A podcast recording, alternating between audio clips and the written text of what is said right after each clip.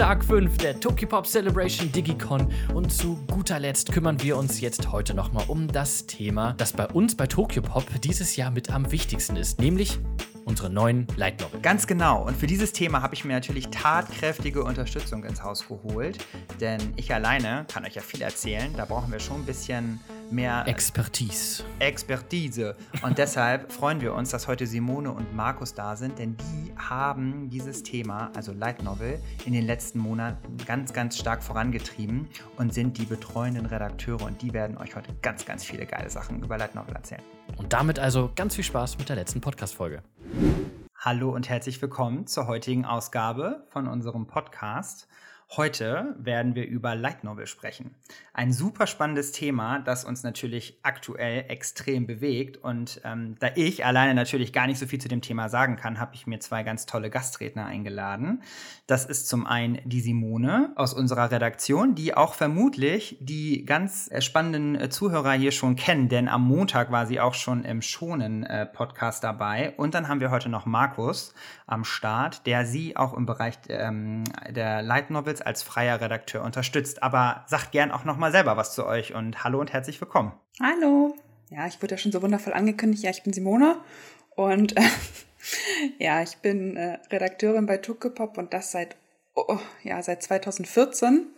Und ursprünglich habe ich eigentlich im Manga-Bereich angefangen, bin eigentlich ähm, für den Bereich Seinen und Shonen zuständig, also alles, was quasi ähm, den Jungsbereich betrifft. Und ähm, da wir aber manche nur eine Sache betreuen, sondern uns quasi in den Bereichen so ein bisschen, ähm, ja, zwischen den Bereichen so ein bisschen wechseln oder erweitern, ähm, betreue ich im Moment gerade zusätzlich noch das wundervolle Light Novel-Segment intern.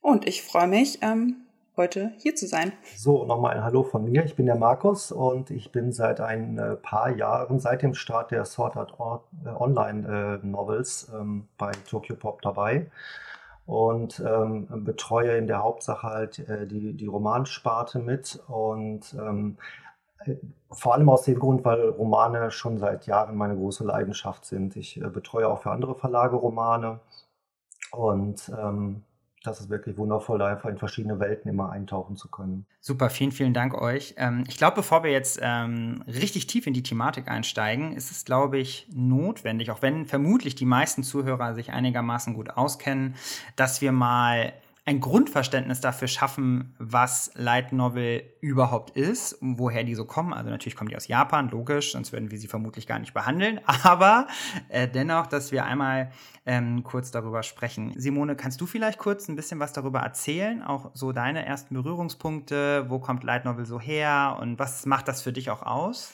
Mhm, klar. Mm. Oh Gott, meine ersten Berührungspunkte, muss ich ganz ehrlich sagen, die ähm, waren bei Tukepop. Ähm, die waren quasi mit der ersten Novel, die ich damals ähm, miterlebt habe, oder die quasi im gedruckten Band vor mir lag, das war Exoworld. Ähm, und zu der Zeit tatsächlich, muss ich gestehen, habe ich vorher noch keinen ähm, ja, kein Kontakt mit Light Novels gehabt, mit Romanen natürlich schon, aber mit Light Novels noch nicht. Mm. Und ich war tatsächlich ziemlich fasziniert davon, weil im ersten Moment denkt man, ja, okay, es ist, ähm, es ist Text, es ist viel Text. Ich habe bisher nur ähm, Manga bearbeitet und auf einmal habe ich ähm, so viel Text von mir liegen. Und ja, der Ursprung, ähm, ja, sie kommen halt aus Japan. Sie ähm, haben so ein A6, ähm, DIN A6 ähm, Format, sind so ein, quasi kleiner als unsere Richtig Romane klein, in Deutschland, ja. genau. Und sind aber trotzdem, ja, die meisten Leute sagen immer um die 300 Seiten, aber ich habe schon welche gesehen, die hatten 300 Seiten, welche, die hatten jetzt nur 150 Seiten oder 600 Seiten. Also das kann man gar nicht pauschalisieren, ähm, wie dick so eine Serie tatsächlich ist, die man in die Hand bekommt. Und das Auffälligste ist, glaube ich, dass sie vorne tatsächlich ähm, im Manga-Stil ähm, comicartig ähm, bebildert sind. Also die Cover sind nicht wie im Romanbereich klassisch ähm, ruhig und runtergefahren, sondern ähm, ja, sie sind halt aufgeweckt, sie sehen jugendhaft aus, sie sind ähm, bunt und das sticht natürlich sofort ins Auge und das zieht sich innen dann auch so ein bisschen fort. Also die, die ich bis jetzt in der Hand hatte, hatten immer im Innenteil dann ähm, Schwarz-Weiß-Seiten mit ähm, ja, Comic-Seiten tatsächlich drin. Weiß man eigentlich, woher das kommt? Weil, also so, wenn ich überlege, so die ersten, also so, wenn man mal so ganz zurück in die Historie geht, wenn dann früher ein Mensch sich hingesetzt hat und äh, eine Geschichte geschrieben hat, dann wird er ja vermutlich keine Zeichnung integriert haben, sondern hat ja vermutlich einfach nur seinen, seinen Rohtext äh, eingereicht bei einem Verlag. Und dann muss ja irgendwann diese Symbiose stattgefunden haben. Ja, also tatsächlich, die Texte sind, ähm, also grundsätzlich entstehen diese Texte meistens auf ähm, Plattformen in Japan, also quasi auf Hobbyplattformen, dass da quasi ähm, Hobbyautoren erstmal anfangen zu schreiben ähm, und dann werden sie entdeckt von einem japanischen ähm, Lizenzgeber und ähm, dann entstehen meistens Kooperationen zu diesen Bildern. Also ich schätze, das wird so auch so ein bisschen eine Ergänzung sein, ähm, eben wie du gerade beschrieben hast, äh, damit die Printausgabe dann eine gewisse Aufwertung hat. Zu den, äh, zu den ähm, meist auch kapitelweisen Veröffentlichungen auf den Plattformen. Ja, also ich gehe davon aus, dass die Bilder, also dass wenn es das Ursprungswerk ist, wenn die Novel das Ursprungswerk ist und quasi vor dem Anime und vor dem Manga existiert hat, dass die quasi dann hinterher ja, sich einen Zeichner suchen, der die dann anfügt und der quasi im gleichen Stil dann natürlich auch den Manga oder in den Anime involviert wird. Ähm, und ich gehe davon aus, dass ähm, wenn der Anime oder der Manga schon existiert und daraufhin dann eine Light Novel geschrieben wird, ähm, wie es ja bei anderen Bereichen, also wie es ja auch bei vielen Novels der Fall ist, ähm, dann hat man ja quasi schon den Zeichner an Bord. Also kann man ja quasi die, Genau, die wenn, also wenn das die Vorlage ist, ähm, dann äh, äh, werden auch diese Charaktermodels übernommen sozusagen vom, ja. vom Manga dann ja. oder beziehungsweise vom, vom Anime. Ja. Ich könnte mir auch vorstellen, dass ähm, man sich bewusst entschieden hat, ähm, Zeichnungen mit einzufügen, denn die Zielgruppe von Light Novels, also in Japan, ist ja prinzipiell eher ein etwas jüngeres Publikum, das, ähm, sag ich mal, vielleicht auch einen Leseeinstieg sucht ähm, oder vielleicht auch mit, also mit so richtig, richtig sehr, sehr komplexen und schwierigen Geschichten gar nicht vielleicht so viel anfangen kann. Und da ist natürlich so eine Zeichnung und so ein Bild und auch so ein, so ein buntes Motiv, also gerade auch auf dem Cover, natürlich sehr hilfreich, auch nochmal, um da auch einen Einstieg zu vermitteln. Ja. Zumal es in Japan tatsächlich auch so groß ist, dass die da ja ein Franchise draus machen. Also sie, also bei denen ist da so eine Media Mix Strategie, ähm, Strategie. Die wollen nicht einfach nur ein Anime publizieren oder ein Manga publizieren, ein Novel publizieren, sondern sie wollen da quasi einen Mix draus schaffen, um die Fans, die den Anime lieben, die ja von bis in der Alters Altersstufe sind, ähm, dann zusätzlich auch noch mit ähm, solchen Stories zu versorgen. Und das ja, darauf, ich glaube, eine Zeit lang war es so, dass erst ähm, der Anime existierte und daraufhin quasi dann eine Novel angefügt worden ist. Aber mittlerweile ist es ja gang und gäbe, dass Animes tatsächlich aus dieser Novel entstehen. Und ähm, sobald der Anime kommt, erlebt er die Novel, die vielleicht vorher schon gut lief, dann nochmal so einen wahnsinnigen Boom. So wie wir es ja bei uns auch haben. Immer wenn quasi was Neues zu diesem Franchise dazukommt, ähm, dann erleben automatisch quasi die, die anderen ähm, Medien so einen richtigen Boom. Und ähm, das ist bei der Zielgruppe natürlich, die ähm, relativ jung ist in Jahr oder bei jung beginnt und ins ähm, junge Erwachsenenalter reingeht. Ähm, die freuen sich natürlich, wenn sie von allen Seiten versorgt sind und nicht so lange warten müssen auf, auf den nächsten Anime oder auf, ja. Meinem Gefühl nach würde ich das aber auch gar nicht so unbedingt überschätzen. Also dass man, man hört das auch immer bei den Light Novel, dass die halt für Jüngere sind. Aber was definieren wir jetzt als jung? Also ähm, wenn jetzt 29. Äh, nein, aber das ist halt wirklich so eine, ähm, gerade auch im, im, im Fanbereich, im, im, im Geektum sozusagen und, und äh, bei den Otakus äh, ist es halt ja schon so, äh, dass sich das auch ein bisschen so ins, ins äh, spätere Alter auch fortsetzt und man auch mitwächst mit dem Ganzen. Und ähm, deswegen, wie gesagt, man hört das immer von Novels, ist für eine jüngere Zielgruppe. Ja, von der Aufmachung äh, stimmt das schon und auch von der, von der Schreibweise ist es halt eben nur ein bisschen schneller und wie man auch immer hört, immer so viele Dialoge. Ähm, aber ich glaube, dass es halt eben auch schon eher so ein All-Age-Ding ist, also auch für, für Ältere durchaus auch zu, zu äh, gebrauchen ist. Also, ja. Ich finde das auch ähm, ganz spannend, dass du das gerade sagst mit dem Aufwachsen. Denn wenn ich jetzt mal zurückdenke, ich bin ja, wisst ihr ja, auch ein Kind der 90er und bin ja so mit den 90ern und den Animes und die da so groß geworden ist. Und natürlich hat man sich da ja gar keinen Kopf darüber gemacht, woher stammt das überhaupt und ist die Grundlage für den Anime, den ich jetzt gerade mir angucke und mega abfeier, am Ende wirklich auch vielleicht ein ausgeschriebenes Buch. Und das ist ja das, äh, was ja das Spannende daran ist, dass ja so viele Dinge ja am Ende wirklich auch auf einem klassischen Roman, der ja, sag ich mal, am Ende ja dann auch die Basis bildet, ja auch basieren. Und ähm, diese Erkenntnis dann auch später zu erlangen, also es geht ja vermutlich heute viel schneller, weil wir ja wesentlich besser informiert sind und, und alles ja irgendwie auch leichter ähm, aufbereitet wird. Aber damals war das ja noch nicht so, liebe Leute, ne, mit Zeitungen und so. Ähm, äh, ist das dann schon irgendwie krass, wenn man dann denkt, so, okay, man hat immer gedacht, das ist natürlich der Dreh- und Angelpunkt. Ne? Also wenn ich jetzt zurückdenke, so, als dann irgendwie klar war, keine Ahnung, auch äh, zum Beispiel Sailor Moon, als ich irgendwann mal rauskriegt habe, Sailor Moon ist gar nicht, der Anime ist gar nicht sozusagen der Hauptdreh und ja. ne, da war ich auch so, okay, krass. Ne, und das, ich glaube, das ist so ein, so ein total spannender Effekt, den man da irgendwie auch erzielt, wenn man sich eben auch darauf einlässt und eben so unglaublich vieles ja auch darauf, ähm, darauf ja auch basiert. Markus, wie war das bei dir, als du zum allerersten Mal auch Light Novel in Deutschland in der Hand kanntest du das dann schon? Oder weil, wenn man gerade ja auch klassisch Roman unterwegs ist, dann ist man ja vermutlich jetzt noch nicht direkt bei Light Novel. Nee, das stimmt. Ich bin tatsächlich auch durch ähm, Tokyo Pop sozusagen drauf gestoßen, aber ähm, ich fand es dadurch gar nicht so besonders. Das klingt jetzt so negativ, aber es ist im Gegenteil gar nicht gemeint, sondern dadurch, dass ich halt auch schon Jahre vorher ähm, Romane betreut habe und eben ja seit seitdem ich äh, lesen kann, mich in, in Buchwelten versenkt habe, ähm, war das halt eben, es waren Romane, es waren Abenteuer, die zu erleben sind. Und ähm, äh, da war halt eben gar nicht das äh, sowas, sowas herausstechendes, äh, womit ich mich jetzt hätte erst vertraut machen müssen, sondern es waren einfach weitere Welten, die ich erforschen konnte. Und besonders spannend ist, finde ich, auch einfach der Faktor. Es gibt natürlich auch Light Novel, die halt eben so für sich alleine stehen, aber ähm, auch viele, also der überwiegende Teil der äh, Light Novel sind ja Reihen und eben, eben Serien, die, äh, die fortgesetzt werden, wo man sich wirklich lange rein versenken kann, eben so wie Sword Art Online auch oder jetzt die neueren Overlord. Und ähm, das ist, du, es hat mich gerade auch so ein bisschen daran erinnert, als äh, Simone gesagt hat, dass die in äh, Japan ja in diesem A6-Format herauskommen. Ähm, das ist bei uns hier in Deutschland bei den, bei den Heftromanen zwar nicht der Fall, aber es ist so ein bisschen ein ähnliches Prinzip, gerade dieses serielle Erzählen, diese seriellen äh, Romane. Und ähm, deswegen kam ich auch darauf, dass es vielleicht nicht nur ausschließlich für Jugendliche ist, ähm, denn es ist halt man kann es ja überall, man sitzt in der Bahn und kann dann halt eben kurz schnell mal ein Kapitel lesen und ähm, es, ist, es ist halt wirklich ähm, für jemanden, der sich in, in Welten hineinbegeben will, zu jeder Zeit irgendwie was.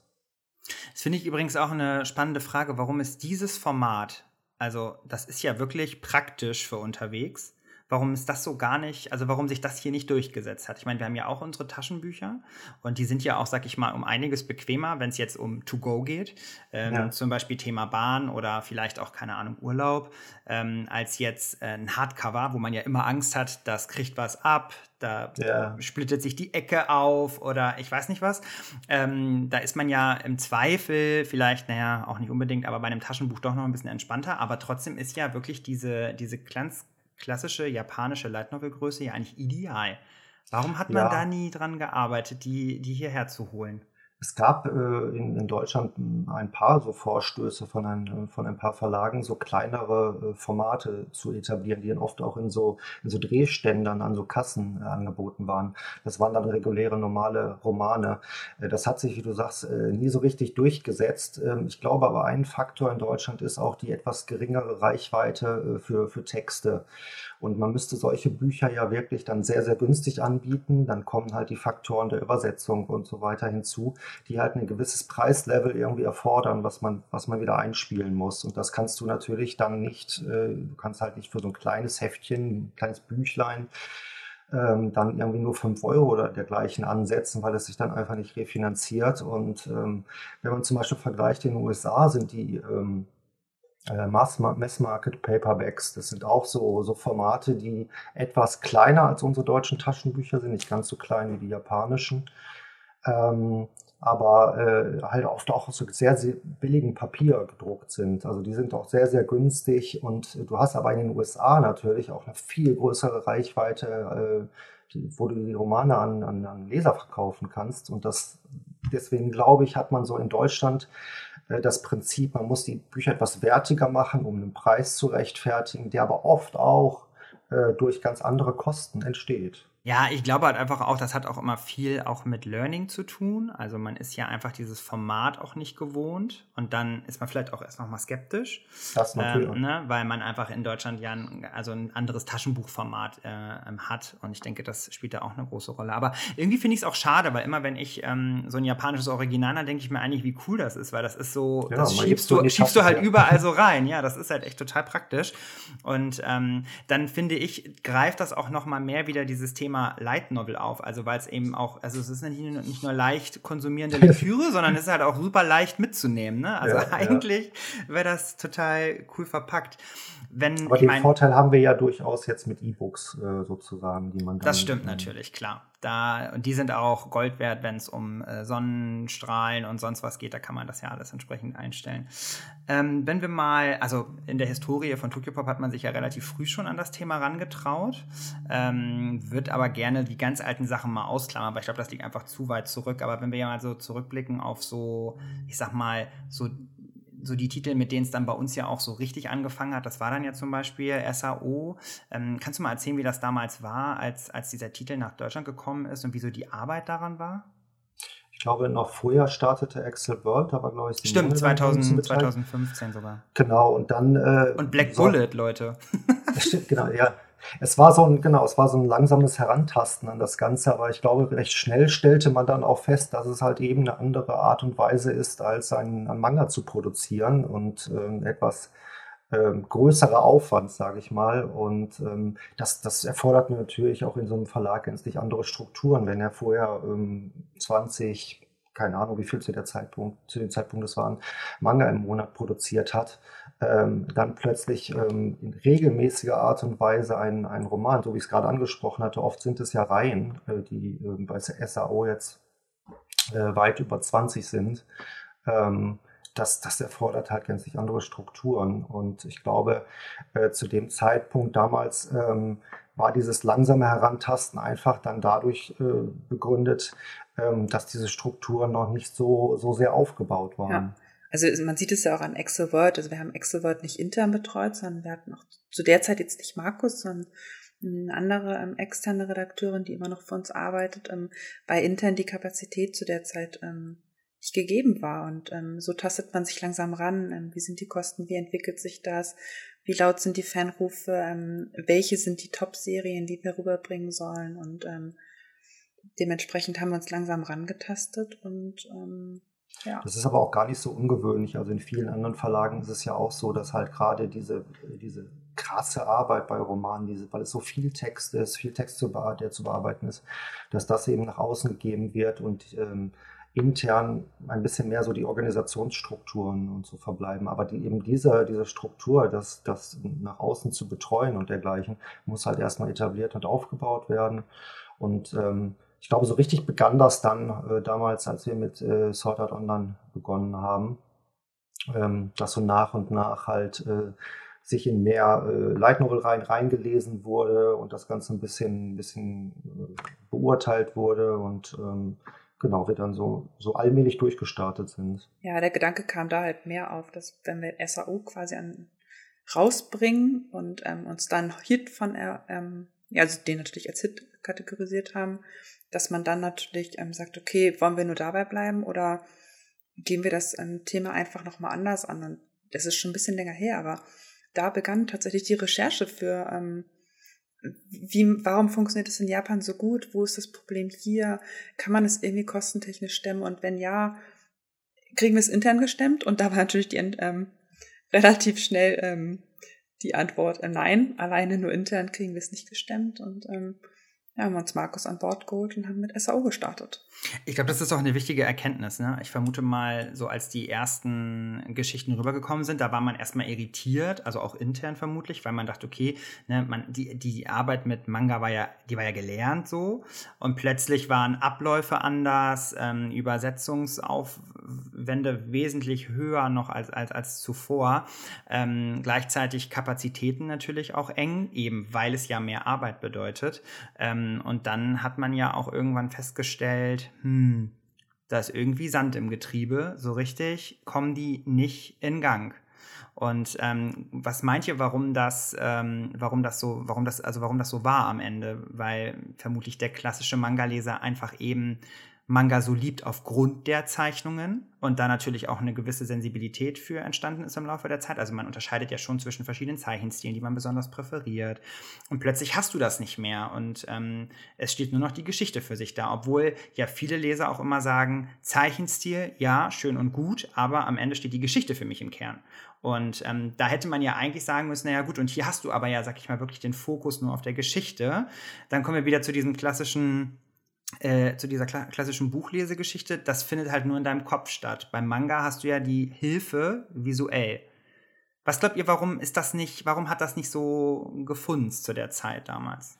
Also ich ähm, vermute, dass es so ein bisschen daran lag, weil es halt so eine, so eine herausgestellte äh, Form auch im, im, Verlag an, also innehatte und nicht nur in dem im Verlag Tokyo Pop selber, sondern halt eben im ganzen äh, äh, Manga-Bereich. Ähm, es gab halt eben die, so im Prinzip die Übertragung dessen, was wir gerade gesagt haben, äh, der, der, internen Bearbeitung, dass äh, der Verlag die Manga äh, erlernt hatte und auch die Abläufe erlernt hatte.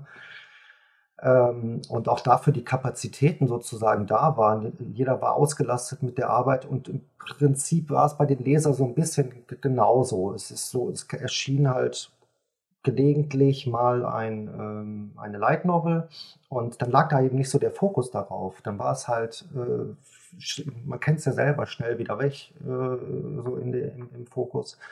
Und ähm, so ein bisschen gehen wir ja jetzt in, in, die andere Richtung, indem wir halt eben versuchen, den, den Fokus stärker äh, auf die Light Novel zu legen, beziehungsweise eben eine größere Bandbreite anzubieten ähm, so dass es nicht so singulär dasteht. Ja. Man darf auch eins nicht ganz vergessen, also ähm, in Japan, also die boomen ja wahnsinnig in Japan und ähm, das ist, geht ja quasi am, am Stück, ähm, werden da Kapitel und ganze Bände produziert, aber dafür existieren innerhalb von einem Verlag Imprints, also ein ganzer Imprint beschäftigt oder publiziert nur diese, die Light Novels. Das bedeutet, die haben eine andere Vertriebsstruktur, die können das anders im Handeln platzieren. Ähm, das haben wir gar nicht und auch wenn ähm, es diese das bekannt zu machen tatsächlich und ähm, Leute ranzuführen, was wir, was wir jetzt für diesen Start gemacht haben, was unser Marketing, was ihr quasi gemacht habt, ähm, mit wie vielen Leuten ihr euch in Verbindung gesetzt. Genau, Danny hat, wie ihr die Werbegetrommel gerührt habt, wir haben eine eigene Homepage entwickelt. Das ist alles, das macht man erstmal nicht mal so eben und das ähm, bedarf auch ein bisschen der Planung ähm, um das der breiten Masse verfügbar zu machen tatsächlich und um einfach ähm, wie jetzt so einen Podcast zu machen, um den Leuten zu erklären, das ist nicht einfach nur Text, sondern das ist das Ursprungswerk, das ist ähm, die Geschichte, die dahinter steht, so viele neue Informationen, die dahinter ähm, stecken, so viele Details, ähm, Welten anders zu erleben.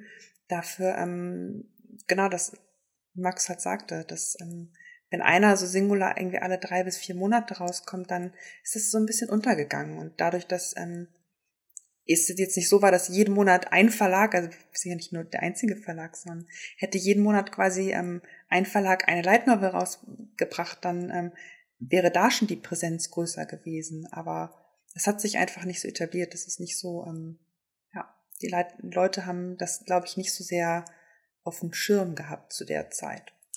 Ja, und ein Faktor, den ich zum Beispiel selber erlebt habe in einem, in einem Comicladen, dass, ähm, und da, da arbeiten wir ja jetzt auch anders mit der anderen Optik, ähm, dass die äh, Light Novel bisher, also von Sword Art Online, immer sehr äh, verschwammen mit der, mit der Manga-Ausführung. Ähm, und äh, dadurch natürlich auch für den, für den Leser äh, im, im Laden auch nicht sofort erkennbar war, das ist hier was anderes.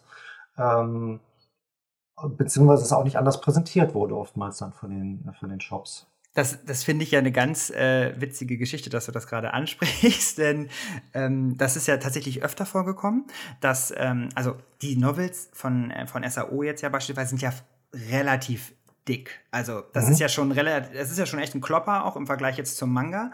Und ähm, wenn ich den so aus dem Regal ziehe und ich bin jetzt, keine Ahnung, ich bin abgelenkt und gucke nur mit einem Auge hin und will den Band einfach nur mitnehmen und äh, stelle dann zu Hause erschrocken fest, oh Mist, da ist ja nur Text drin. Das ist natürlich das, auch so Das war Moment. tatsächlich eine Geschichte, die ein Comicladen mir erzählt hat. Ja, ja das, ich auch, ich habe es auf der Messe erlebt. Also ja, das ist super oft passiert, dass die, dass die Leute das einfach verwechselt haben, eben weil die Cover so unglaublich nah sind. Da darf man aber ja auch immer nicht vergessen. Ähm, wir sind natürlich auch bemüht, Cover ja immer am japanischen Original zu halten. Und wenn natürlich ein Cover oh. aussieht, wie ein Cover aussieht, dann haben wir halt nicht die Möglichkeiten, um jetzt, sag ich mal, daraus total was anderes zu machen und ich sag mal, mit einer Landschaftsaufnahme und ein bisschen Text zu arbeiten. Ähm, aber ich würde noch mal gerne, jetzt seid ihr ja jeden Tag an der Quelle. Ihr habt jeden Tag mit den Texten zu tun, ihr habt jeden Tag Light Novels in der Hand, ihr lest die verschiedenen Ge Geschichten. Simone, bei dir ja auch insbesondere, wenn du natürlich auch neue, der neue Titel anschaust ähm, und da auf Recherche gehst. Mich würde mal interessieren, würdet ihr euch, ihr hättet Zeit, wir wären in einer ganz anderen Welt, ihr lebt irgendwo auf einer einsamen Insel und habt nur einen Rechner, würdet ihr eine Light Novel schreiben? Schreiben? Ja, würdet ihr euch ranmachen? Würdet ihr das machen? Ist die Frage, schreibe ich da eine Leitnovel, schreibe ich dann einen Roman? Also, dadurch, naja, dass es Und vor allem würde das gut werden. Ja, darum geht es ja nicht. Wir sprechen erstmal darüber, würdet ihr euch das zutrauen? Hättet ihr Bock da drauf? Und also natürlich, ihr habt Zeit, ne? Ihr habt keine mhm. Jobs, mhm. ist ja logisch, sonst würde es ja gar nicht funktionieren. Ähm, aber würdet ihr das machen? Könntet ihr euch das vorstellen, euch eine Geschichte zu überlegen, die so komplex ist, dass da im Zweifel sogar auch so ein Riesenuniversum draus entstehen könnte mit so vielen Charakteren? Also darf ich gerade? also auch, auch wenn das jetzt möglicherweise peinlich wird. Ähm, du hast schon eine geschrieben. Lies sie vor. Nein, das nur nicht wirklich, aber als, äh, als ganz äh, junger Mensch, sage ich mal, ähm, war das, war das häufig so, dass ich, weiß ich nicht, wenn ich auf dem, wenn ich draußen in der Natur rumgestreunt bin oder wenn man mal abends irgendwie im Bett lag oder so, dass man sich tatsächlich halt natürlich äh, irgendwie, also Geschichten ausgedacht hat. Und bei mir hatte das auch wirklich äh, so mehr oder weniger seriellen Charakter. Den einen Abend ging es so und dann ging es am nächsten Abend irgendwie weiter. Insofern halte ich das für gar nicht so abwegig. Ähm, und äh, wenn ich irgendwie einsam auf einer Insel sitzen würde und äh, dort äh, jetzt einen Manga äh, erstellen sollte, statt eines Romans sozusagen, würde das Ergebnis, glaube ich, deutlich schlechter werden. Also ich muss tatsächlich sagen, ich wäre nicht der Typ für eine Serie. Ähm, ich bin so eher der ähm, zum Schreiben der, der One-Shot- oder Trilogie-Mensch. Dementsprechend. Ähm, verkauft sich auch besser. Verkauft sich auch gerne. Wenn das Thema auch noch passt. Genau, also die, aber die Abenteuerthematik oder also es gibt ja verschiedene Thematiken, die man dann aufgreifen kann. Ich würde das nicht ausschließen an dieser Stelle. Ich würde auch nicht ausschließen, mal ein Buch zu schreiben. Ähm, aber ähm, so eine ganze Serie, ähm, so kapitelweise, das ähm, wäre, glaube ich, nicht, ähm, es würde mir nicht liegen. Also das ist ja tatsächlich teilweise episodenhaft aufgebaut und ähm, ich wäre, glaube ich, eher so dieser ähm, eine ganze Geschichte, aber ich weiß schon, wie es ausgeht und nicht erst in drei Jahren weiß ich, wie es ausgeht. Der Typ, wenn ich selber schreiben würde. Das heißt nicht, dass ich nicht der Typ bin, der so etwas liest, sondern ähm, wenn es jetzt wirklich ums Schreiben geht, dann ja, One-Shots oder ähm, Trilogien wären auch ganz reizvoll. Ich glaube ja wirklich, dass, ähm, also wie Marco schon gesagt hat, ne, wenn man noch jünger ist, dann ist man ja auch gerne einfach so in seiner eigenen Welt irgendwie unterwegs. Und ich glaube, das machen ganz, ganz viele Leute. Und wo ist der Unterschied zwischen, ich sitze jetzt zu Hause und es gibt ja wirklich Leute, die arbeiten da ja richtig super krasse äh, fiktive Welten aus. Ähm, und im Endeffekt ist das ja nichts anderes als das, was die Leute in Japan machen, um dann am Ende ähm, ihre Geschichten auf den Portalen hochzuladen, in der Hoffnung, dass irgendein Lizenzgeber, also irgendein so Scout, darüber stolpert und sagt, hey, und ich finde das schon, es ist ja auch wirklich eine Art von, von Kunst, sich auch so einzulassen und, und da, ähm, ja, so eine Welt zu erschaffen, die am Ende, ja, und das ist ja das Krasse daran, so umfangreich ist, dass man daraus einen Manga machen kann, ein Anime machen kann, keine Ahnung, Figuren erstellen kann, also sprich Charaktere, die so greifbar und, und interessant sind. Also das, ich finde, das hat schon super viele Aspekte, die, die echt extrem spannend sind. Aber weil du das gerade auch angesprochen hast, ich glaube, die Grenzen zur Fanfiction sozusagen sind da auch so ein bisschen fließend. Also eben ähm, das, äh, klar sind das neu ausgedachte Welten dann, aber ich glaube, die Initialzündung kommt bei vielen der Schreibern dann auch aus, äh, daher, dass sie eben andere Sachen konsumiert haben und dann äh, selber sich eben was entwickelt im Kopf. Und ähm, ich glaube, wie gesagt, da sind die Grenzen so relativ fließend, ja. So, jetzt ist ja die deutsche Manga-Szene schon relativ breit aufgestellt. Also es gibt ja einige Künstler, unabhängig davon, ob die jetzt unter Vertrag sind oder independent unterwegs sind. Wie ist denn das? Also Simone, du hast ja auch, ähm, ich sag mal, du bist ja auch diejenige auf Messen zum Beispiel, die ja auch mit den, ich sag mal, Bewerbern, ja, Mangaka-Bewerbern ja auch sich hinsetzt, mit denen die Geschichten bespricht, ähm, sich die Zeichnungen anschaut, den Tipps gibt. Hat sich schon mal jemand mit einer Light Novel bei uns beworben? Also auf einer Messe nicht, aber ich habe tatsächlich auch gerade jetzt diesen Nostalgie-Effekt gerade, als du Messe sagtest, oh Gott. oh Gott, wann war ich das letzte Mal auf einer Messe? Ja, also ähm, das letzte Mal, als ich da war, ähm, Gott, das ist ja schon Ewigkeiten her. Aber ja, ich bin quasi diejenige, die ähm, in den Jahren davor da gesessen hat und ähm, mit den Leuten die Manga-Bewerbung durchgegangen ist. Ähm, da tatsächlich hat mir nie jemand eine Mappe mit ähm, Fließtext, also eine Vorlage für einen Roman vorgelegt, aber ähm, ich bekomme ab und an tatsächlich ähm, E-Mails dazu, dass ähm, sie hätten so viele Ideen im Kopf und sie würden sie gerne niederschreiben, aber sie bräuchten tatsächlich jemanden, der sie dabei begleitet. Und wir haben doch eine Night Novel für, ähm, veröffentlicht und ähm, ja, sie würden gerne für uns schreiben. Und ähm, so leid es mir in solchen Momenten immer tut, weil, tut, weil diese ganzen ähm, Geschichten sind wirklich toll. Also junge Menschen, was, was die teilweise für Ideen im Kopf haben. Und ich glaube, da könnte wirklich was draus werden. Aber diese Kapazität intern ein Projekt von Null auf zu betreuen, ähm, die haben wir einfach nicht. Und dementsprechend äh, muss ich da leider mal eine Absage schreiben. Aber diese Idee, das ist halt quasi die klassische Idee eines Verlags. Also ich bewerbe mich als ähm, Autor oder über eine Agentur bewerbe ich mich als Autor und ähm, ich möchte ein, ein, ein Buch schreiben. Das würde bei uns jetzt in dem Sinne ja jetzt nicht unter einem neuen ähm, Imprint stattfinden. Ähm, ab sofort schreibt man nur Light Novels, weil es wäre halt automatisch quasi ein Buchprojekt. Deswegen ja, das gibt es. Wie waren denn bisher da die Vorschläge? Also haben die sich unterschieden von, äh, von anderen Romanen sozusagen im Ansatz oder mhm. äh, hat, du, wie, wie du gerade gesagt hast, sind das wirklich normale Romane sozusagen? Hm, nee, also das normal würde ich das, also es, sind halt Ideen, die ähm, an ja meistens an Gaming angelegt sind oder klassisch an diese Fantasy-Welten, die wir jetzt auch bei uns im schonen Bereich ähm, vorliegen haben. Also die, die, also diese Isekai-Geschichten, wurde reingezogen, die, also so Isekai-Geschichten oder? Ja, unter anderem auch. Aber es ja schon viel tatsächlich in, die Isekai-Richtung, ähm, dass äh, Leute Kräfte haben und ähm, dass sie dann quasi Gefährten finden und das erinnert schon tatsächlich ähm, an unsere Light Novels, die wir quasi ähm, lizenziert haben oder ähm, es ändert nicht automatisch an Roman, aber ich muss ja es ist tatsächlich von, von der Bewerbung her ist es nicht klassisch wie ein Roman, ähm, da es diese Elemente hat, die wir ja ganz typisch einfach in, in unseren Manga und Light Novel im Segment drin haben. Diese Abend, dieses Abenteuer-Feeling, dass Menschen auch oder Personen quasi mitwachsen mit ihren Charakteren. Dann, dann würde ich gerne mit euch einmal einen Sprung machen und zwar äh, ins heute. also wir haben ja jetzt super viel über die Vergangenheit gesprochen und was war da irgendwie, was waren da, was musste man für Hürden nehmen, ähm, welch, welch, mit welchen Problemen war man konfrontiert auch. Und jetzt hat sich ja aber natürlich das ganze Bewusstsein ja auch im Laufe der Jahre extrem gewandelt. Also wenn ich überlege, ähm, auch seitdem ich jetzt ja da bin, wie ähm, häufig dann auch Anfragen gekommen sind, oh, jetzt mach doch mal die Novel dazu und auch und hier und bitte mach doch, bring doch mal die Novel und so. Hat man ja schon gemerkt, dass doch etwas mehr Drive auf der ganzen Thematik war, als jetzt eben noch vor den sieben Jahren.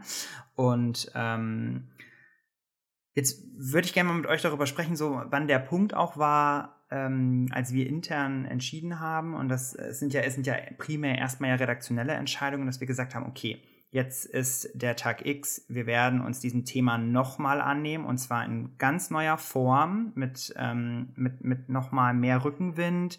Wir packen das nochmal an. Wir, gehen, wir geben dem Ganzen nochmal ein neues, neues Aussehen. Ähm, und in der Zwischenzeit sind ja nach wie vor ja auch Novels veröffentlicht worden, immer wieder mal, wo wir gesagt haben, okay, das ist eine Serie, wo die Leute richtig Bock haben, ähm, wo wir das nochmal gemacht haben. Und trotzdem haben wir ja irgendwann gesagt, okay, wir fassen das jetzt nochmal komplett neu an. Könnt ihr da mal ein bisschen erzählen, so aus der Geschichte? Also jetzt sind wir wieder bei der Geschichte, aber die liegt ja nicht so weit zurück. Äh, ich glaube, also ich, ich glaube, wir sollten da ansetzen. Also wie gesagt, wir haben uns dafür entschieden, ähm, SAO mit Markus ähm, auf den Weg zu bringen und haben parallel dann halt angefangen ähm, zu überlegen, ähm, welche weiteren Serien wir lizenzieren wollen. und ähm, sind dann tiefer in die Recherche reingegangen. So, letztendlich haben wir weiterhin, ähm, wie du halt, also wir haben halt weiterhin Serien oder Light Novels zu bereits bei uns veröffentlichten Manga rausgebracht, wie ähm, Ame und Yuki oder Chocolate Vampire ähm, und haben uns dann tatsächlich im, entschieden, dass wir daraus ähm, ja ein neues Label machen wollen, dass wir das ähm, größer machen wollen, dass wir es ähm, ja der der einen anderen Fokus tatsächlich drauflegen wollen. Und dafür war halt diese ganze Recherche ähm, notwendig, um auszuwählen, welche mit drei welchen Light Novels wollen wir starten und wo wollen wir den Schwerpunkt drauflegen.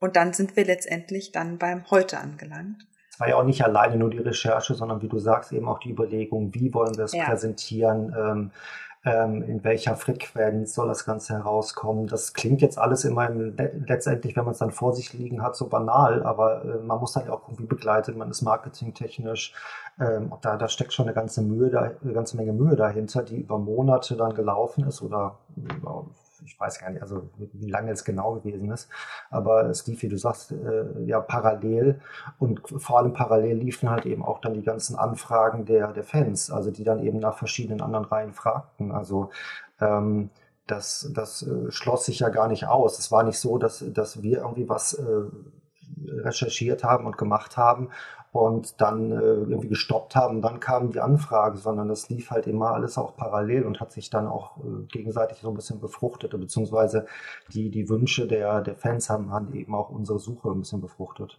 Ich glaube, den Leuten, den Leuten ist auch gar nicht so bewusst, ähm, was auch jetzt in der Vergangenheit alles bei uns schon an Light Novels gelaufen ist. Ne? Also wie du schon gesagt hast, Chocolate Vampire, Braut des Magiers. Ne? Also da war ja wirklich, da ist ja. Note. Death, ja klar, Note sowieso, genau, sogar relativ viele ja auch. Also da sind ja wirklich viele Titel ja auch schon veröffentlicht worden.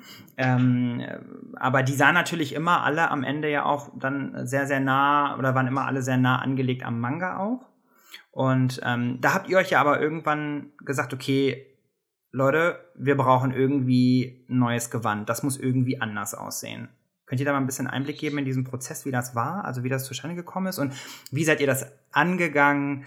Worauf habt ihr Wert gelegt? Was war euch wichtig? Was auf jeden Fall jetzt so ein Cover oder natürlich auch das Backcover, was muss das jetzt irgendwie mit sich bringen, damit das passt? Ähm, wir haben es ja gerade schon angesprochen gehabt, einmal diese, diese Sache, dass die, äh, wenn es als Manga und als Night Novel rauskommt, dass vor allem auch so eine Vertauschbarkeit da war. Und äh, hier hilft natürlich, dass wir jetzt zum Beispiel die Größe auch des, äh, des Formats, des Buchformats geändert haben. Beziehungsweise wir haben dann eben überlegt, sollen wir es kleiner machen, sollen wir es größer machen, in welchen Formaten präsentieren wir es genau.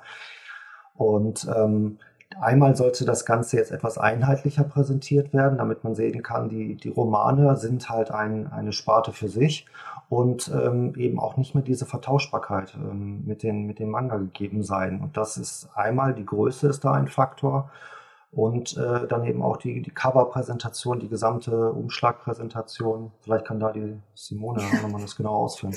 Ja, also es ist es halt, also man, wenn man sie beide nebeneinander liegt, ähm, dann muss man unterscheiden können, oder der Leser muss halt ähm, sofort sehen können, habe ich hier einen Manga oder habe ich hier quasi eine Light Novel in der Hand. Und das war dieser erste Punkt, ähm, wie sieht denn eigentlich ein Roman in der Buchhalt, Buchhandlung aus? Und ich weiß noch genau, dass ähm, meine Leitung gesagt hat, okay, wir gehen jetzt in der Mittagspause los, ähm, wir gehen jetzt in die Buchhandlung, weil ja, wir, wir, wir haben alle Romane gelesen und ähm, wir wissen auch, wie ein Roman aussieht, wie unser Lieblingsroman aussieht, aber wir gehen jetzt mal tiefer in die Recherche rein. Und dann sind wir halt ähm, durch eine Buchhandlung gelaufen, haben uns ähm, Bücher auch mitgenommen, haben sie uns angeguckt, haben gesagt, okay, ähm, wie kriegen wir es tatsächlich hin, ähm, da eine Unterscheidung zu schaffen und ähm, sie ein bisschen ja, sie so ein bisschen ruhiger zu gestalten, dass wenn man nicht drauf guckt, dass man automatisch dieses Feeling von Manga und ähm, sehr viel, ähm, da ist sehr viel los auf dem Cover, dass wir es ein bisschen runtergebrochen ähm, bekommen. Und dann haben wir uns tatsächlich auch noch eine externe ähm, Herstellerin zu Rate gezogen, haben sie gebeten, Entwürfe zu entwickeln, mit Schriften zu experimentieren, uns ein Logo zu entwickeln. Also extern auch einfach, um nicht jemanden zu haben, der so Manga gelernt, äh, so Manga gelernt hat, oder? Also das ist ja. das die Idee dahinter gewesen, warum man ja. jemand? Also wir haben uns tatsächlich ähm, eine gesucht, die nicht aus dem klassischen Manga-Bereich kam, sondern dass sie aus dem klassischen Buchbereich kam, um ähm, ein ganz anderes Auge drauf zu werfen und die die hat dann quasi Entwürfe für uns entstellt und hat das auch echt super gemacht und mit der, ähm, ja, die, die hat quasi diesen, wir haben sie halt gebeten, verschiedene Entwürfe zu entwerfen, Entwürfe zu entwerfen, ähm, zu designen. Und ähm, dann sind wir letztendlich bei diesen drei Balken hängen geblieben, haben gesagt, okay, wir brauchen etwas, wo wir das Logo raufstellen. Und dadurch, dass immer so viel, ähm, ja, so viel los ist auf dem Cover, dann immer noch das Logo darauf, das wirkt immer unruhig. Und das ist für den, für den Manga läuft das super für uns, aber wir wollen mehr in Richtung Roman gehen. Und ähm, dann haben wir diese Balken tatsächlich intern immer weiterentwickelt. Also wir haben dann letztendlich ähm, eine ganz tolle interne Herstellerin dann zu Rate gezogen, nachdem wir meinten, okay, wir sind alle auf dem gleichen Kurs. Ähm, und haben dann letztendlich das, ähm, haben wir jetzt auch ein ganz klares Bäcker, weil wir haben auf dem Backcover keine Illustration mehr. Ähm, haben alle die Idee geliebt, dass wir auf dem Backcover diesen japanischen Schriftzug draufstehen haben, um die, ja, den Bezug zum Ursprungsland herzustellen. Und wir haben das Label halt entwickelt. Also wir haben gesagt, es steht jetzt nicht nur Tokyopop drauf, sondern wir beziffern es explizit als Light Novel und es wird immer, ähm, es wird immer in halt in diesem viereckigen Kasten tatsächlich drin stehen, so dass ähm, eigentlich die Verwechslungsgefahr ähm, reduziert worden ist oder quasi auf ein Minimum reduziert worden ist. Wir hoffen, das hat geklappt. Ähm, wenn ich es jetzt in die Hand nehme, also ähm, ich habe ein ruhiges Backcover, also es, wenn ich, also die Rückseite letztendlich unterscheidet sich für mich jetzt nicht von einem klassischen Roman. Ähm, und ich finde, auf der Vorderseite haben wir das typische Element der, des Werks tatsächlich beibehalten, indem wir die Illustration noch haben. Aber wir haben durch ähm, diese Balkenthematik da ja einen schönen Kompromiss in Richtung Roman gefunden. Und das hat tatsächlich, das war jetzt auch nicht, es geht jetzt nicht von heute auf morgen. Man denkt, okay, dann setzt man halt jetzt mal einen Hersteller dran und ähm, der entwickelt dann mal kurz was, aber so viele Entwürfe, wie dann hin und her gehen, das ähm, braucht einfach eine gewisse Zeit. Und da muss man ja auch dazu sagen, dass ja auch mit der Umgestaltung und eben ja auch dem Blick eben auf dieses, ich sag mal, auf diesen romanigeren Look, ähm, ja auch dann ja die Idee kam, okay, vielleicht bekommen wir auch, was heißt vielleicht? wir, dadurch bekommen wir auch neue Leser an die äh, Light Novel, ähm, die zum Beispiel keinen Zugang zu Manga finden, aber die Geschichten grundsätzlich interessant finden, weil die Geschichten sind ja, die sind ja un total unabhängig davon und ähm, vielfältig. Und die Leute, die vielleicht sagen, oh nee, ich mag den Stil nicht oder so, ähm, die hätten aber jetzt die Möglichkeit, wenn sie der Light Novel eine Chance geben, die sie vermutlich ja, oder was sie vermutlich nicht tun würden, wenn sie immer so aussehen wie der Manga und dadurch ja eben die Verwechslungsgefahr besteht, ähm, dass wir gesagt haben, okay, wir, wir fassen das jetzt so an, dass auch Leute einen Zugang finden, die Bock auf die Geschichten haben, aber halt mit Manga vielleicht erstmal noch nicht so viel anfangen können. Und natürlich ist dann die Wunschvorstellung, dass die dann in, äh, irgendwann sagen, okay, jetzt, das hat mich jetzt mega gepackt und jetzt möchte ich auch gerne irgendwie mehr davon haben, weil im Endeffekt so ist ja auch der Grundgedanke in Japan, dass man sagt, okay, wir, wir stellen jetzt die Light Novel zur Verfügung, die Leute werden gecatcht und dann springen die halt auch auf die Adaption auf, die es dann da halt noch so gibt. Mm, jetzt haben wir ja über die Unterschiede gesprochen, also was war damals und was ist heute. Jetzt ist ja aber eine Sache ja trotzdem gleich geblieben und das ist ja der Umfang beziehungsweise die viele Arbeit bei der Übersetzung und eben all das, was da dran hängt, wenn äh, es heißt, okay Leute, ihr kriegt das Go, ihr könnt den Titel machen. Ähm, könnt ihr mal erzählen, wie, äh, also wie geht man dieses Projekt an? Das mit der Übersetzung, was muss alles bedacht werden, bis dieser Titel am Ende final bei mir in meiner Buchhandlung des Vertrauens steht oder ich den Bestellbutton auf Tokyopop.de klicke? ähm, also vor allem, äh, was ich gerade schon angesprochen hatte mit Sword Art Online, als es dann damit losgehen sollte, äh, war man ja erstmal ein bisschen, ein bisschen überrascht, äh, so kann man es vielleicht ausdrücken, von der, von der ganzen Arbeit, die dahinter steckt, wenn es um eine regelmäßige Veröffentlichung geht. Und da ist zum Beispiel jetzt auch ein Faktor bei den, ähm, bei den kommenden Sachen, ähm, dass es natürlich nicht sonderlich schön wäre, wenn bei einer Serie der Übersetzer ständig wechseln würde. Und insofern ist es zum Beispiel ein, ein Thema, dass man ähm, halt da ein, einen Übersetzer auch finden muss für eine Reihe, der auch langfristig Kapazitäten hat. Das muss irgendwie mitbedacht werden. Ein guter Punkt. dann, dann muss er, äh, also wie du angesprochen hast, es sind sehr unterschiedliche Längen der Romane zum Teil. Also es gibt Serien, die haben halt eben 150 Seiten oder irgendwie sowas um den Dreh. Chocolate Vampire war zum Beispiel jetzt sehr, sehr kurz. Äh, die Death Note äh, war auch relativ kurz. Ähm, aber dann gibt es so Sachen wie Overlord, die enorm lang sind. Und auch da muss man bei der, bei der gesamten Produktion und bei der Einplanung das so ein bisschen berücksichtigen. Der Übersetzer muss eben die entsprechende Zeit haben ähm, die Bearbeitung des Ganzen muss halt eben einge eingeplant werden und auch die Veröffentlichung, äh, die Veröffentlichungsreihenfolge der ganzen Bände hängt natürlich ein bisschen davon ab, wie sehr man diese Kapazitäten gesteuert bekommt. Und ähm, in, insofern ähm, es ist schon, wenn man zum Beispiel einen Manga betrachtet, äh, ein einzelner Manga, den zu übersetzen, ist natürlich ein komplett anderer Aufwand, als so einen Roman zu übersetzen und auch nachher dann von der Bearbeitung. Diese Kette setzt sich ja letztendlich fort. Äh, wenn du bei einem, ähm, bei einem Manga, ich weiß jetzt nicht genau, wie lange ein Übersetzer dran sitzt, ein bis zwei Wochen oder sowas um den Dreh und es dann fertig abgibt und der Bearbeiter sich dann dran begibt, dann ist der, dann, dann addiert sich diese, diese Zeit eben nicht so extrem auf wie bei einem, äh, wie bei einem Roman, wie bei einer Light Novel. Und äh, das äh, reduziert natürlich auch sozusagen eine gewisse, in gewissem Maße die Flexibilität. Äh, deswegen muss man viel, viel langfristiger da planen. Das erklärt auch so ein bisschen äh, unsere lange, lange Vorbereitungszeit sozusagen. Ähm, da muss man über Monate hinaus halt planen, damit das dann nachher auch über Monate und über Jahre hinaus funktioniert und, und nicht äh, äh ins Stocken gerät sozusagen. Ja. Das, ist, ich glaube, ist einer der, der, der wichtigsten Punkte tatsächlich. Also ja, ich, also ich kann nicht genau sagen, wie lange ein Übersetzer dann wirklich an einem Manga sitzt, aber im, im Durchschnitt haben die halt Monat bis anderthalb Monate Vorlaufzeit. Ähm, und das ist, ähm, das ist für eine Novel tatsächlich ja wäre ja utopisch, ähm, wenn ich sage, okay, ähm, kannst du mir in einem Monat ähm, ja. bitte die 300 Seiten abgeben? Und dann sagt der, ja klar, mache ich. Das wäre jetzt meine Traum und Ideal, wenn das sagt, ja klar, ich bin so, Simon, ich bin sofort dabei. Ähm, ich habe nur auf dich gewartet und diese Novel, das möchte ich machen. Und ich habe noch eine Woche Zeit, gib mir noch einen genau, Titel. Genau, genau. Und so ist es einfach nicht. Und das ist, hat auch einfach einen guten Grund, weil ähm, erstmal haben wir diesen, wir haben keinen Panelaufbau, also es sind jetzt nicht ähm, ist es nicht dialoggesteuert tatsächlich, sondern die Übersetzungsart ist auch einfach eine ganz andere. Es muss so viel beachtet werden, was ein Übersetzer sich merken muss, ähm, was wie einfach die, die, die Übergänge laufen und dafür brauchen Übersetzer einfach viel mehr Zeit.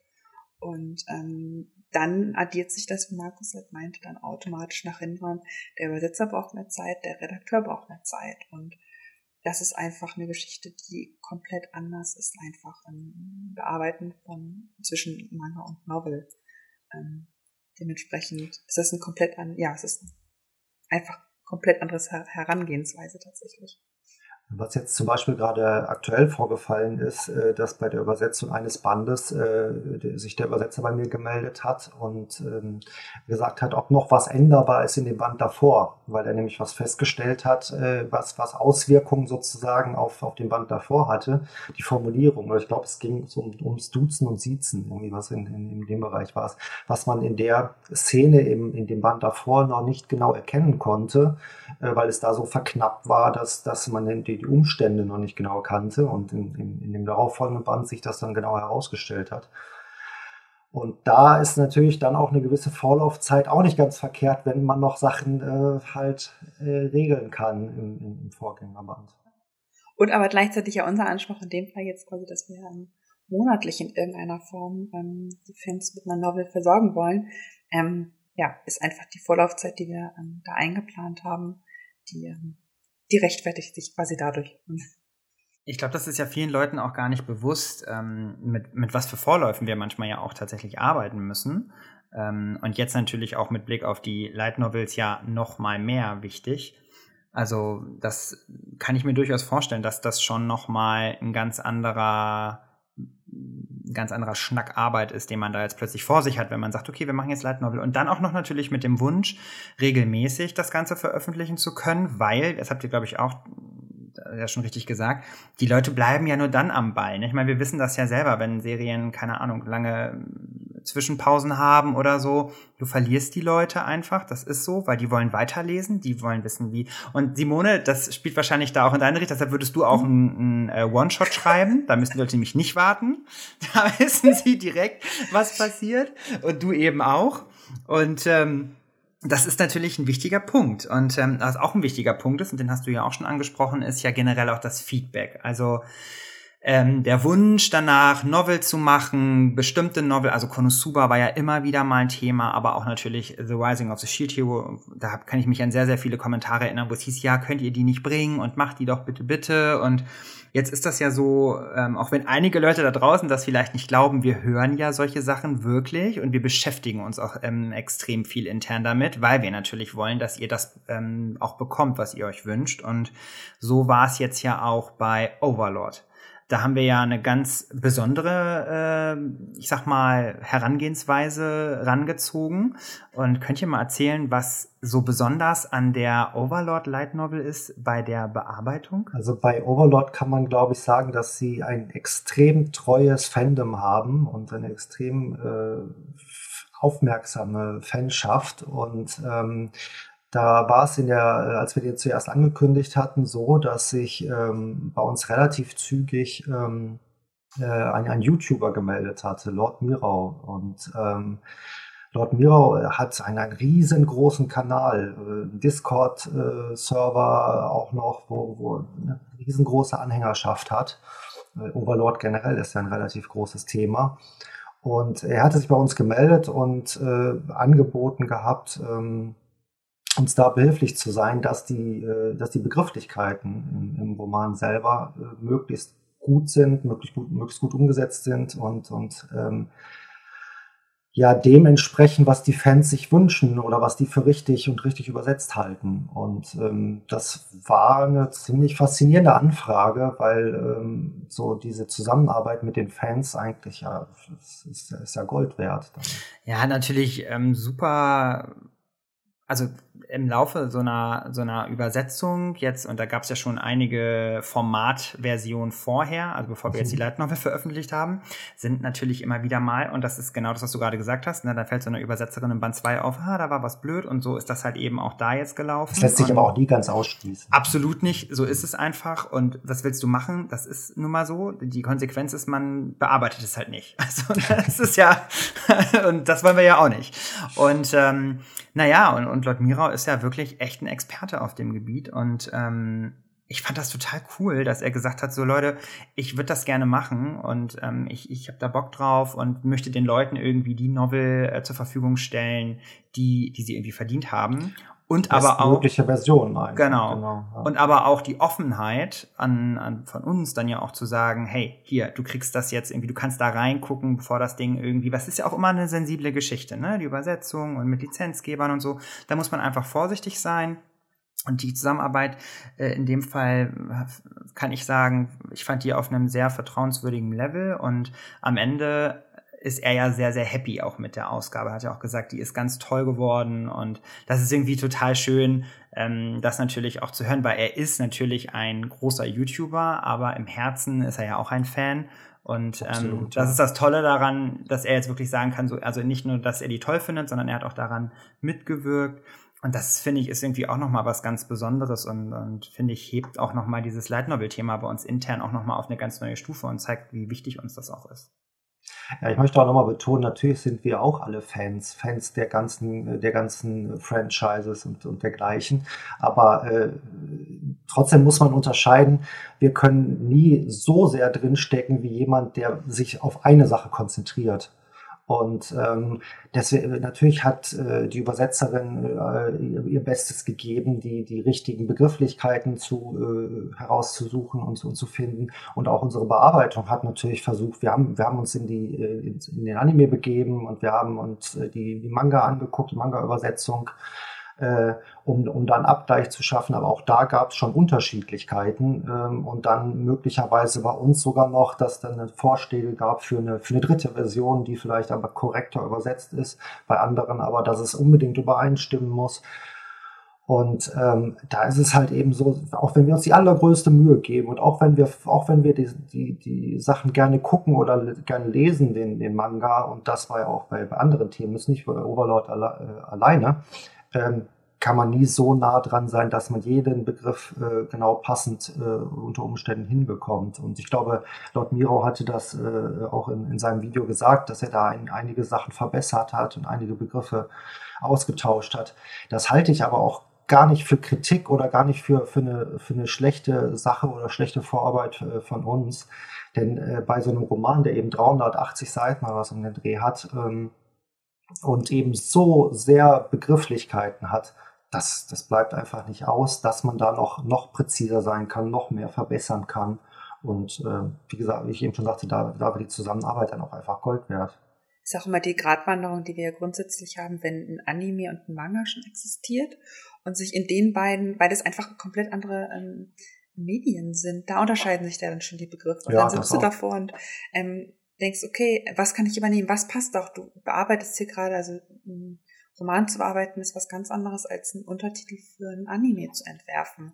Ähm, ich merke es selber das, tatsächlich. Das ist übrigens auch so ein Beispiel. Also ja. oft unterscheiden sich die Untertitel auch von der Synchro ja. selber. Also ja. Ähm, und da quasi das Beste rauszusuchen und quasi die beste Möglichkeit, ähm, da steckt viel Gedanken. Also man nimmt dann nicht einfach das Erstbeste, sondern man stimmt sich mit dem mit dem Übersetzer ab. Man da kommt viel Recherche tatsächlich zusammen. Und dann am Ende wurde bewusst die Entscheidung getroffen, okay, wir nehmen jetzt diesen Begriff und wir nehmen diese Formulierung. Und dann kann man, freut man sich einfach so, wenn dann Feedback kommt und alle sagen, ja, sie finden es toll, es ist jetzt gut geworden und ähm, sie freuen sich darüber, das quasi zu lesen und dass es ein rundum stimmiges Bild tatsächlich ist.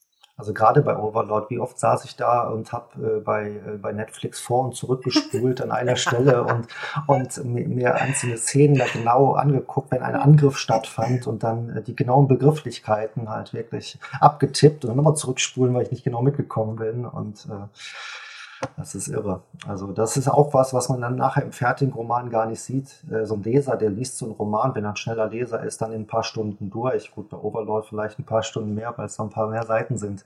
Aber äh, das ist in der Bearbeitung natürlich viel, viel mehr als diese Stunden, die du als Leser nachher liest. Aber ist das für euch trotzdem, also was ist denn so der größte Spaßfaktor bei der Bearbeitung von einer Light Novel? Wo äh, gibt es da einen Moment, äh, also vermutlich ist das jetzt ja nicht, wo man die ganze Zeit irgendwie ne, mit einem Bierchen in der Hand und hahaha, ist das witzig, aber ist ja trotzdem super. Stimmt, da ist es wirklich witzig. ähm, aber gibt es irgendwas, wo ihr sagt, so, oh, das sind so, das sind so Momente, die mag ich irgendwie am liebsten bei der Bearbeitung. Das ist irgendwie schön, das macht Spaß. Ich muss sagen, gar nicht unbedingt der Text jetzt speziell, denn da kommt der Faktor äh, ein bisschen hin, dabei, wie ich gerade beschrieben habe. Man, man sitzt viel detaillierter an den ganzen Dingen. Man ist in so einer Szene, dass man die überarbeitet, dass man guckt, ist das korrekt übersetzt, man vergleicht mit dem Original oder ähnliche Dinge.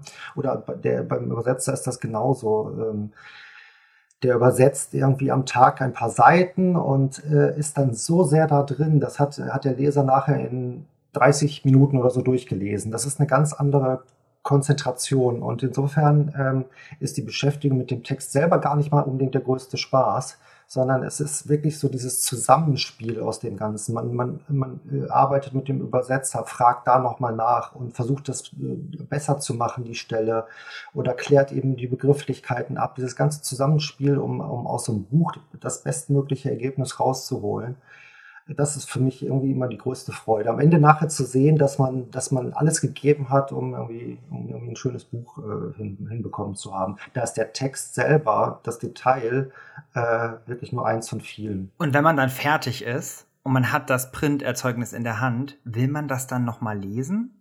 Ja. Oder ist man so, okay, nee. also also wollen, wollen und können und die Zeit dafür haben, sind sowieso immer genau. sehr unterschiedliche Dinge. Ähm, also ehrlich gesagt, teilweise liest man es nochmal, wenn man, äh, wenn man halt wirklich bei späteren, als gerade bei Serien, wenn man in späteren Bänden halt eben nochmal reinblickt in, in, in vorherige Stellen und wie war das nochmal, wie hat er das da gesagt oder äh, wie, wie war die Vertraulichkeit zwischen den Personen da und da übersetzt oder übertragen. Also das kommt vor.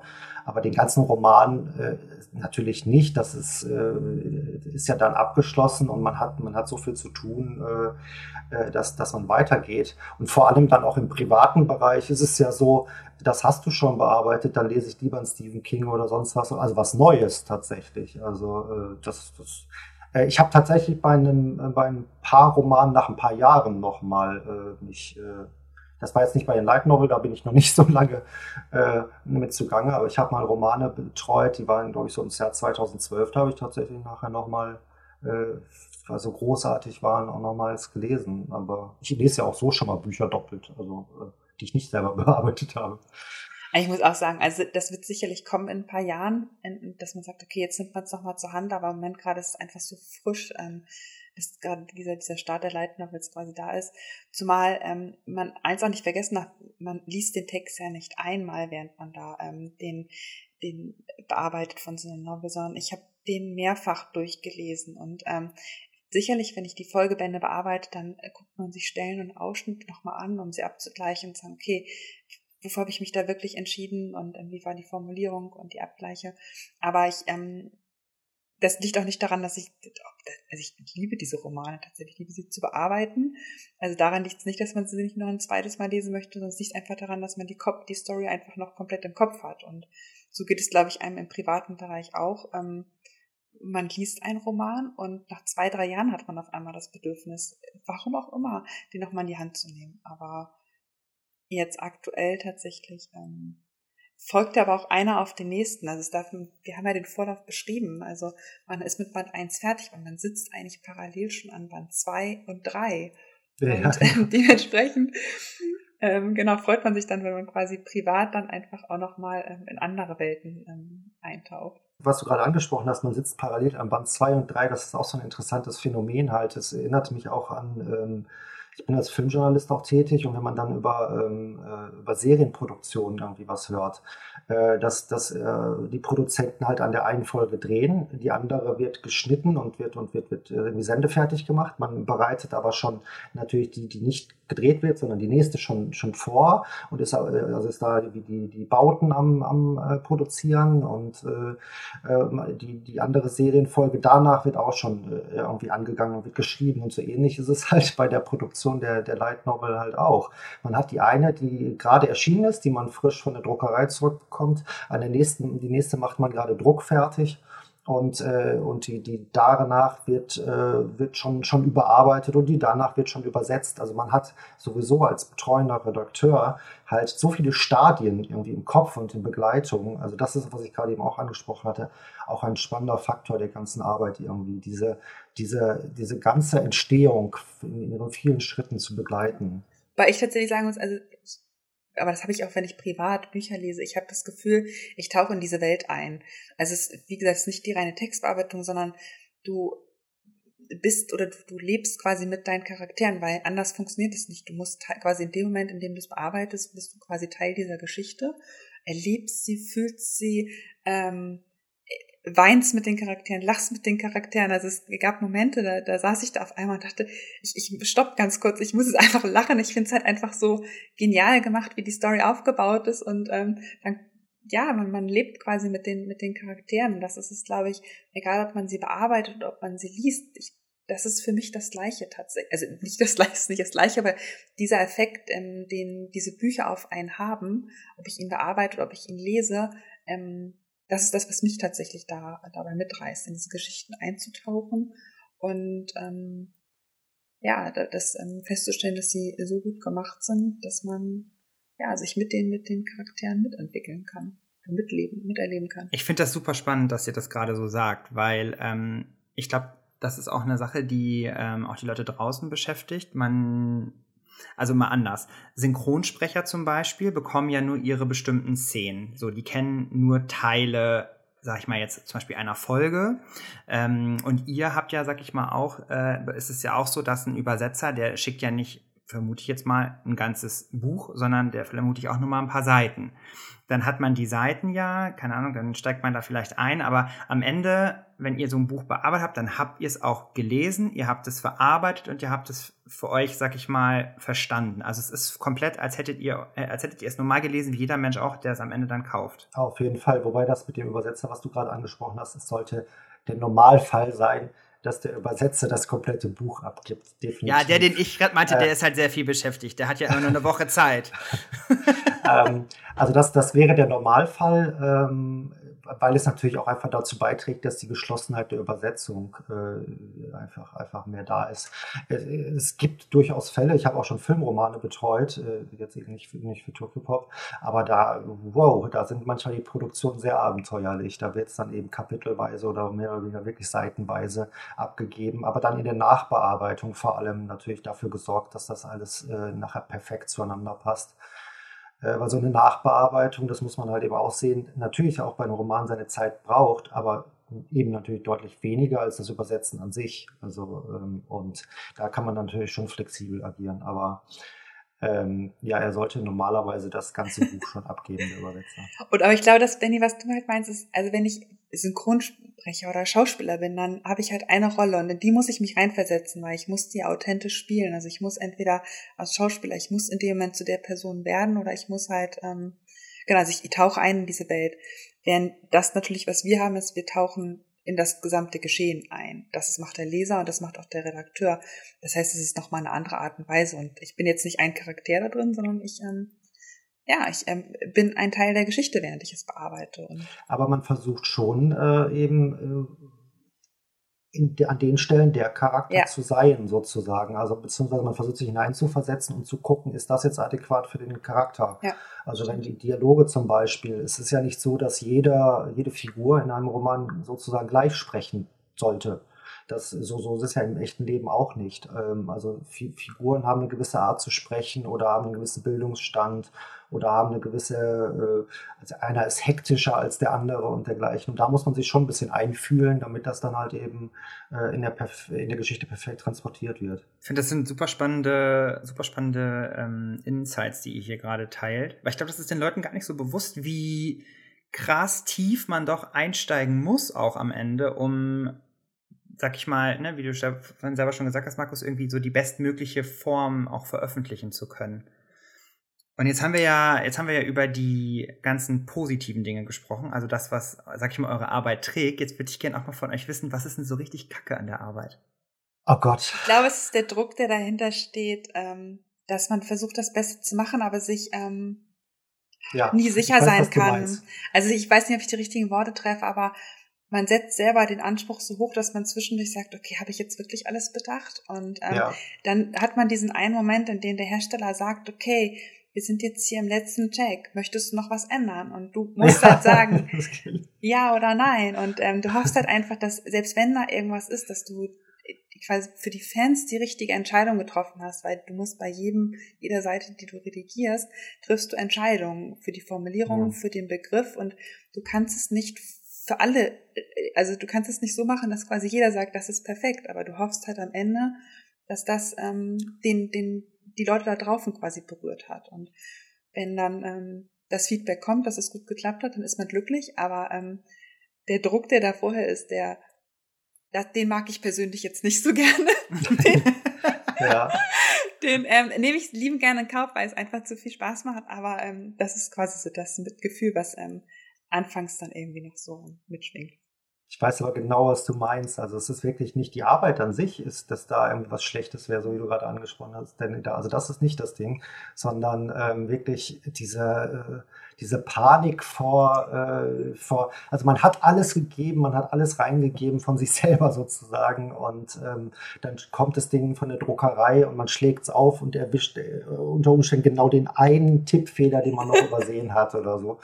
Ähm, und äh, also dass, dass die Möglichkeit besteht einfach, äh, das dann lässt einen schlaflose Nächte zurück. Und äh, das geht natürlich irgendwann mit den Jahren wird es etwas weniger, aber äh, ja, das ist äh, wird wahrscheinlich nie ganz weggehen.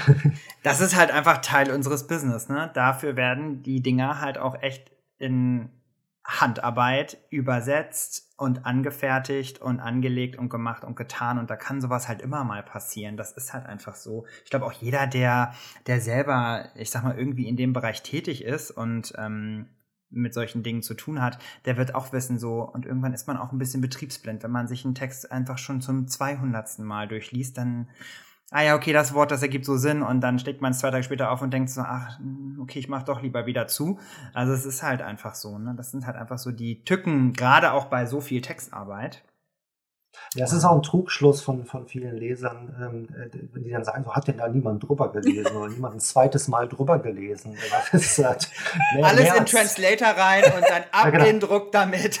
Also mehr als zweimal. Und vor allem, es haben ja auch nicht, also es ist äh, bei, bei Simone, wenn die Titel betreut oder wenn ich einen Titel betreue, äh, es äh, lesen ja nicht nur wir drüber, es lesen auch noch zusätzlich weitere Leute drüber und, und arbeiten am Text. Aber äh, was du gerade angesprochen hast, ist es einmal die Betriebsblindheit Kindheit in dem Sinne, aber es ist vor allem auch du selber, also wenn man jetzt irgendwie eine Passage nimmt, eine Szene und man arbeitet da, macht den Begriff noch anders und man, man baut den Satz ein bisschen um, damit er besser fließt oder dergleichen. Ähm, dann, dann ist man an dieser Stelle so fokussiert, dass man möglicherweise den Satz danach äh, da irgendwie was übersieht oder durch den Umbau wieder was umgestellt wird. Wie gesagt, es werden, es schauen mehrere Leute über den Text drüber, aber die arbeiten dann auch nochmal an der Stelle und dann kann sich wieder was verschieben und dergleichen. Äh, das ist aber alles Teil des Prozesses, das Buch besser zu machen. Ähm, und da könnte man wahrscheinlich bis zum St. Nimmerleinstag irgendwie Leute über den Text schicken. Das äh, Irgendwann, muss er fertig werden. Ja, und irgendwann ist auch einfach, ähm, äh, ist es nicht mehr möglich, mehr rauszuholen, sozusagen. Also. Jetzt haben wir ja schon ganz viel über die aktuellen Veröffentlichungen gesprochen, also sprich Konosuba, Overlord, Rising of the Shield Hero. Und ähm, das ist ja jetzt nur der Startschuss ähm, in dem jetzt noch aktuellen Programm gewesen. Wir haben ja auch schon gesagt, wir wollen die Leute weiterhin mit Light Novel versorgen und haben uns ja auch da was ganz Besonderes überlegt. War ein ganz kluger Schachzug vor einigen Monaten chinesischen Übersetzer zu suchen, denn da haben super viele Leute die Lunte direkt gerochen und ähm, jetzt ist ja die, äh, die Katze schon aus dem Sack. Also ähm, The Grandmaster of Demonic Cultivation wird ja bei uns veröffentlicht und ähm, Simone, du bist ja die zuständige Redakteurin auch für den Titel. Vielleicht kannst du den Leuten ja mal ganz exklusiv hier im, äh, im Rahmen dieses Podcasts schon mal einen kleinen Ausblick geben, was die da zu erwarten haben. Was erwartet sie? Ich glaube, das Universum ist so groß tatsächlich ähm, von The Grandmaster of Demonic Cultivation. Ähm, die meisten werden es tatsächlich, glaube ich, wissen, um, um, worum es geht, aber ich versuche einfach mal ein Aus, ich versuche das einfach mal in Worte zu fassen, was, wie ihr jetzt schon merkt, tatsächlich schwierig ist. Ähm, was erwartet sie? Ähm, tatsächlich eine Story, die, also, die mich selten so mitgerissen hat, weil sie für mich, ähm, nachdem ich jetzt quasi The Rising of the Shield Hero bearbeitet habe, was in einem ganz anderen Genre spielt, also das ist ein, quasi ein Gaming-Genre, bin ich jetzt hier eher im, ähm, ich fühle mich mehr in, in den Roman, in den klassischen Romanbereich reingezogen, auch wenn es eine Light Novel ist. Ich, ähm, es hat, es hat von allem Elemente, die es irgendwie nur geben kann. Also wir haben das traditionelle chinesische Setting tatsächlich, ähm, was einfach durch seine Schönheit und Anmut quasi besticht. Ähm, wir haben eine Liebesgeschichte, die ähm, immer mit den Facetten von Gut und Böse spielt tatsächlich und ist derjenige, der als böse dargestellt wird, ist er überhaupt böse oder warum agieren Menschen so, wie sie agieren? Dann gibt es wahnsinnig viele Verstrickungen von, ähm, von Personen, die mich immer wieder umhauen, wo auf einmal wieder irgendwie kommt, ach so, okay, deswegen sind die verwandt und deswegen ist denen das passiert. Tragische Schicksale, die da drin passieren. Das ist richtig wie so ein, ja, wie so ein, wie so ein Fantasy-Epos, hätte ich was gesagt. Ähm, ich möchte sie als Fantasy ähm, deklarieren, weil es ähm, ja einfach zu viele Elemente tatsächlich auch aus ähm, dem traditionellen ähm, China tatsächlich ja ähm, beherbergt. Und ich tatsächlich, ich liebe es, um den Kreise zu bearbeiten, aber es ist, sie ist sehr umfangreich, muss man einfach mal so sagen. Sie ist ähm, ähm, kein Konosuba ähm, von, ich glaube, Konosuba 220 Seiten oder irgendwie im 200er Bereich. Ja. ja, und ähm, ich, sie ist noch nicht, sie ist noch nicht gesetzt, dementsprechend kann ich nicht sagen, wie, ähm, viele Seiten sie haben wird, aber sie wird ähm, locker so dick werden wie die Overlord Light Novel und ja, ich ähm, sehe in Worte, weil dieses Universum ist tatsächlich so groß, die Elemente, die da drin spielen, sind einfach so mitreißend tatsächlich, dass sie ja mich tatsächlich gefesselt hat und auch im Moment gerade sehr stark in der Bearbeitung fesselt. Ihr seht das ja nicht, aber sie hat auch gerade Handschellen um in diesem Moment. na, na, na, na, na. Aber jetzt mal kurz Ausblick auf, jetzt hast du ja ganz viel über den Inhalt ja schon erzählt, also was sozusagen die Story auch so hergibt.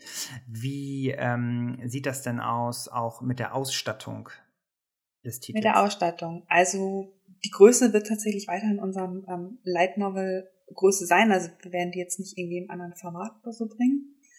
Ähm, wir haben es tatsächlich, es ist noch nicht im Approval, also alles das, was ich quasi, ähm, was ist, was ich erzähle, ist quasi angedacht, was wir uns gerade vornehmen und mit dem Lizenzgeber quasi besprechen. Und ähm, wir werden zwei Ausgaben publizieren. Eine Softcover und eine Hardcover-Edition. Also wie bei Overlord auch, ne? Genau, wie bei Overlord ähm, typisch. Und die ähm, im Moment gerade ist in Planung, dass sie sich quasi farblich auch so ein bisschen unterscheiden. Während wir bei Overlord ähm, eine Hardcover, also aus einer Softcover-Edition quasi dann einfach nur eine Hardcover-Edition mit anderer Veredelung gemacht haben, versuchen wir hier tatsächlich auch vielleicht farblich Unterschiede einzubringen. Ähm, wie gesagt, das ist im Moment gerade nur in Planung und wir gucken mal, was der Lizenzgeber letztendlich dazu sagt. Ähm, und sicherlich werden wir auch mit Veredelungsformen spielen und ähm, ja, planen tatsächlich so ein, zwei ähm, Besonderheiten einfach für die Hardcover-Edition ähm, ja, gestalterisch einzubauen. Die Cover geben ja auch einiges her. Also ja. wenn man sich die anguckt, da das ist ja wirklich, also das, ich finde, das hat tatsächlich aber auch wirklich was, das nimmt einen auch gleich so irgendwie mit. Man bekommt ein Gefühl dafür, dass das irgendwie also ein Roman ist. Ich finde, die sehen auch auf den ersten Blick, also es ist nicht so, es, wirkt, es sieht nach einer sehr menschlichen Zeichnung irgendwie auch aus. Ja. Also es ist es ist tatsächlich auch sehr interessant. Also das kenne ich tatsächlich nicht aus allen Romanen, die ich gelesen habe. Das ist also während ich die anderen Light Novels, wenn ich die arbeite, die sind sehr ähm, dialoggetrieben tatsächlich und dann hat man zwischendurch irgendwie mal so ein, zwei Beschreibungsgeschichten, aber dieser Roman ist aufgebaut, du hast zwischendurch einfach nur Passagen, wo erzählt wird und dann auf einmal kommen irgendwie Passagen, da finden ganz viele Dialoge hintereinander statt. Und dann, also es ist tatsächlich wahnsinnig viel Abwechslung in, in diesem ganzen dieser ganzen Serie drin. Und ähm, glaubst du, dass, ähm, dass der Unterschied, also auch jetzt mit den mit dem Inhalten, also was du gesagt hast, viel Erzählparts, ähm, auch dann nicht so viele Dialoge, dass das ähm, damit einhergeht, dass dieser Titel eben nicht aus Japan kommt, wo ja klassisch dieser Light Novel Bereich ja eher dialoggetrieben ist? Oder glaubst du, dass es einfach die Erzählform, die man da ausgewählt hat? Da ich mich tatsächlich auf dem chinesischen Light Novel Markt nicht so sehr jetzt quasi auf, also es ist ja quasi die erste, die wir ähm, ähm, rausbringen, kann ich da tatsächlich, ja, kann ich tatsächlich nicht zu sagen. Ich glaube nicht, dass es daran liegt. Ich glaube, dass es einfach an der ähm, Autorin liegt, die sich da ein Universum geschaffen hat, ähm, ein, eine Geschichte ausgedacht hat, ähm, von Anfang bis Ende das ähm, im Kopf hat einfach, ähm, ihre beiden Charaktere, die da durchlaufen und ähm, dass sie beschlossen hat, dass es quasi nicht im, im Isekai Gaming Stil aufgezogen werden soll, sondern dass sich hier quasi richtig eine eine klassische Romangeschichte um, um die beiden Charaktere entwickeln möchte. Und daraus entsteht automatisch, dass du nicht einen dialoggetriebenen ähm, Serie aufbaust. Glaubst du, dass der Titel nochmal, also nochmal mehr eine neue Zielgruppe anspricht als jetzt zum Beispiel Konosuba? Ich glaube, dass er tatsächlich eine andere Zielgruppe anspricht. Ähm, ich glaube, dass die Zielgruppe für die Light Novel ähm, junge weibliche Erwachsene tatsächlich sind. Ähm, ich kann mir auch vorstellen, dass natürlich die Zielgruppe männlich ist, aber ich glaube, dass sie vorrangig ähm, jung weiblich bis erwachsen weiblich ist. Und während ich Konosuba tatsächlich finde, dass Konosuba ein Allrounder ist. Also egal welches Alter, egal ähm, welches Geschlecht. Ich, ähm, ich weiß nicht, ich, würde es jedem empfehlen tatsächlich, weil es aber auch einen ganz anderen Inhalt äh, transportiert tatsächlich. Ich glaube, mit äh, mit den Ausführungen lassen wir euch jetzt auch einfach äh, sozusagen allein. Ähm, ich würde euch aber noch mal bitten zum Abschluss. Es gibt ja einige, die sind ja immer noch ein bisschen skeptisch äh, Light Novel gegenüber eingestellt. Jetzt seid ihr ja so nah dran wie kein anderer. Habt ihr so ein, zwei ich sag mal, ein Tipp oder ein Rat an die Leute, die sagen, ach nee, Light Novel, das finde ich irgendwie doof? Also ich, ich, finde vor allem, dass das was äh, für diejenigen ist, die ähm, gerade äh, sehr Fan von einer Sache sind. Ob sie jetzt Konosuba eben gut fanden, die Manga, dann äh, sind die Light Novel auf jeden Fall was für sie, weil es halt eben viel, viel umfangreicher ist, viel mehr Details liefert.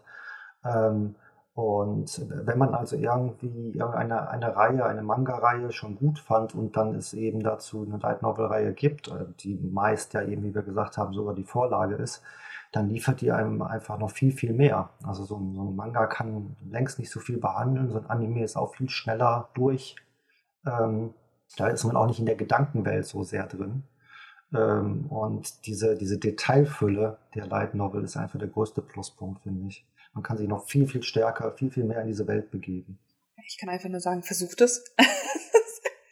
Es ist so einfach es auch klingt. Also ich, ich, bin jetzt auch nicht jemand, der jetzt ähm, sagt, okay, ich muss alles ausprobieren, sondern ich bin, gehe natürlich auch skeptisch an, egal welche, egal was es ist. Ähm, erstmal fragt man sich, okay, ist das was für mich? Aber ähm, die Erfahrung, die ich bei allen Dingen gemacht habe, ist, wenn ich es ausprobiere, stelle ich automatisch fest, es ist ganz anders, als ich es mir vorher ausgemalt habe. Und ähm, so ist es, glaube ich, bei Light Novels auch. Ähm, man hat irgendwie so ein Bild davon im Kopf, dass ich hier quasi einfach ein Buch in die Hand bekomme und ich lese dann einfach mal die, warum soll ich die Geschichte nochmal lesen, wenn ich sie als Anime gesehen habe? Aber so ist es tatsächlich nicht. Und es ist genauso wie Markus halt beschreibt, ich bekomme, ich tauche ganz anders in diese Welt ein. Es ist ein ganz anderes Medium und es wird einen ganz anders mitnehmen. Und ich kann eingespleischter Manga-Fan sein, aber die Light Novel kann mich trotzdem genauso mitreißen. Und ähm, ich weiß nicht, so als kleinen Vergleich, wenn man, äh, wenn jemand irgendwie die äh, Harry Potter-Filme gut fand, äh, so, äh, der kann sich, glaube ich, also nur, nur, nur die gesehen hat möglicherweise, kann sich ja auch äh, unter Umständen gar nicht vorstellen, wie viel mehr Fülle, wie viel mehr Details, äh, wie viel mehr Innenleben halt eben die Romanvorlagen letztendlich bieten. Und ähm, ja. das ist da so ähnlich. Das finde ich ein schönes Abschlusswort. Von daher, Leute, gebt Light Novel auf jeden Fall eine Chance und ähm, rennt in den nächsten Buchladen und nehmt euch auf jeden Fall eine mit. Und wenn es nicht die ist, guckt auf jeden Fall mal äh, bei uns auf lightnovel.de rein. Da sind nämlich noch mal einig äh, ganz viele andere auch noch zu sehen. Und da ist auf jeden Fall für jeden Mann, jede Frau immer irgendwie irgendwas dabei. Und ich äh, möchte mich bei euch beiden nochmal herzlich bedanken. Simone, Markus, vielen Dank, dass ihr euch heute die Zeit genommen habt, um ähm, mich, aber auch die anderen Leute da draußen äh, aufzuklären und ähm, spannende Insights über, über eure Arbeit zu geben. Und ähm, von daher sage ich vielen, vielen Dank. Sehr gern. Damit beenden wir auch unsere Podcast-Serie äh, für die Digicon. Und ich hoffe, es hat euch sehr viel Spaß gemacht. Und ähm, vielleicht hören wir uns ja ganz bald wieder. Ja, vielen Dank dass wir dabei Danke sein durften. wow. Ich würde sagen, das war doch ein ziemlich informatives Ende und wie ich finde, richtig viele spannende Infos nochmal aus dem Bereich der Light Novel. Ich kann gar nicht glauben, dass diese Woche schon vorbei ist. Am Ende verging sie so unfassbar schnell. Genauso schnell wie auch eine Convention. Also hat es doch irgendwie einige Parallelen gehabt, das Ganze hier. Auf jeden Fall. Ich meine, ne, wir haben ja wirklich versucht, äh, die, die wichtigsten Aspekte einer Messe abzudecken. Und ich hoffe sehr, weil es mir persönlich sehr am Herzen liegt, weil ich wirklich so begeistert bin von dieser Burn the Witch Edition, dass da auch wirklich jeder eine, ein Exemplar abbekommen hat und das dann jetzt bald auch bei sich zu Hause mit in seine Sammlung aufnehmen kann. Oh ja, denn das ist wirklich ein tolles Sammelobjekt. Und für die, die es auch noch nicht gesehen haben, Leute, guckt euch auf jeden Fall nochmal den äh, Clip auf YouTube an zu der Edition. Also wenn ihr sie noch nicht habt, dann ist es auf jeden Fall jetzt eure Chance, da nochmal zuzuschlagen. Ansonsten hoffen wir, dass euch diese fünf Tage mit uns genauso viel Freude bereitet haben wie uns und hoffen, dass wir uns natürlich dann auch 2022 wieder alle live und in Farbe auf Messen sehen können. Denn am Ende ist es ja das, was wir alle wollen. Und ähm, von daher sagen wir, passt auf euch auf, bleibt gesund und wir freuen uns, wenn wir uns ganz bald wiedersehen. Ganz genau. Also, bis dann. Ciao. Macht's gut. Ciao.